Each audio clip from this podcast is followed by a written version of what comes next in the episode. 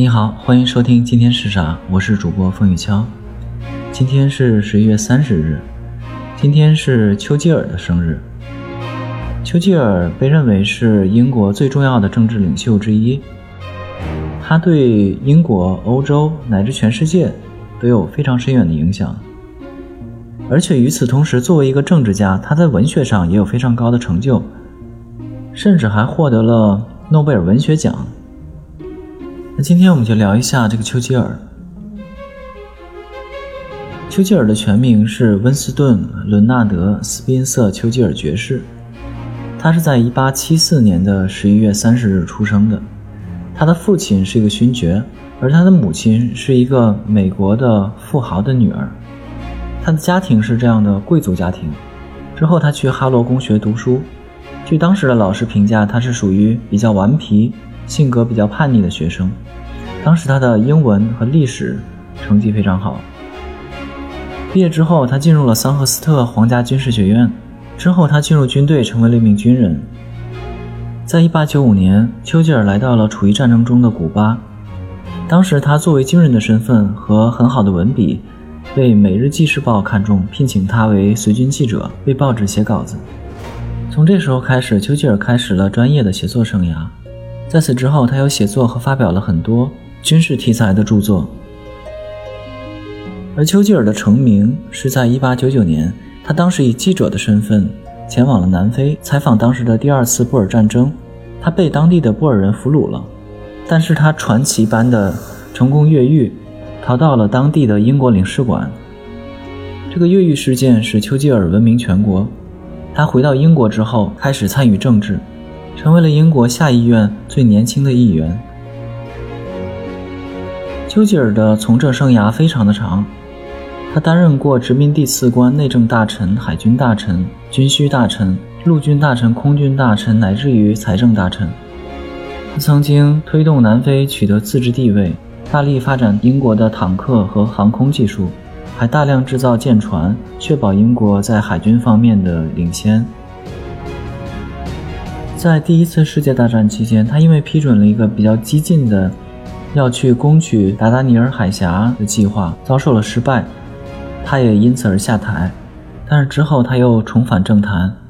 他不在政坛上面的时候，花大部分的时间用在写作上面。第一次世界大战之后，英国全国被和平主义所主导，从上到下都觉得应该裁军，应该减少军事投入。而丘吉尔是当时极少数反对裁军的一员。当德国国力再次强盛。占领了周边很多领土的时候，当时英国的首相张伯伦实行的绥靖政策，最后直到德国入侵波兰，第二次世界大战正式爆发，才证明了绥靖政策的失败。张伯伦辞去首相职务，由丘吉尔来接任首相。他接任首相之后，发表了那篇著名的演讲：“我没有别的，只有热血、辛劳、眼泪和汗水献给大家。你们问？”我们的目的是什么？我可以用一个词来答复：胜利。不惜一切代价去争取胜利，无论多么恐怖，也要争取胜利；无论道路多么遥远艰难，也要争取胜利。因为没有胜利，就无法生存。丘吉尔用他非常好的文学功底，不但鼓舞人心，而且很现实地描述了当时英国的处境。如果不能打赢这场战争，他们就面临被灭国的危险。之后到1945年，希特勒自杀，德国宣布无条件投降，英国是第二次世界大战的战胜国。然而，丘吉尔所在的保守党在战后的第一次大选中失败，保守党落选之后，丘吉尔就不再做首相了。下台之后，丘吉尔开始写作第二次世界大战的回忆录，他用自己的亲身经历。并且引用了大量的政府文件和个人记录，写出了有六册的一部煌煌巨著。而与此同时，虽然当时苏联和西方国家的关系还没有破裂，但是当丘吉尔访问美国的时候，他发表了著名的铁幕演说。他提到，一副横贯欧洲大陆的铁幕已经拉下。在现在，丘吉尔的这篇铁幕演说一般被认为是冷战开始的标志。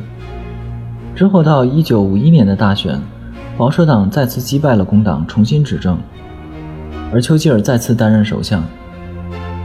在这次任内，丘吉尔积极地推动停止当时中国和美国的朝鲜战争，并且在1954年通过特殊的形式，成为了第一个和中华人民共和国建立正式外交关系、实现邦交正常化的西方大国。而与此同时，丘吉尔那部《第二次世界大战回忆录》获得了1953年的诺贝尔文学奖。颁奖词说道。通过两次世界大战亲身经历，传承家族的骑士传统，以纯熟的母语对变动的世界做出敏锐反应。这个奖项是对丘吉尔的文学成就的一个重大的肯定。之后，丘吉尔在他八十岁那一年，也就是一九五五年，辞去了首相的职务。最后，在一九六五年，他因为中风而去世了，终年九十岁。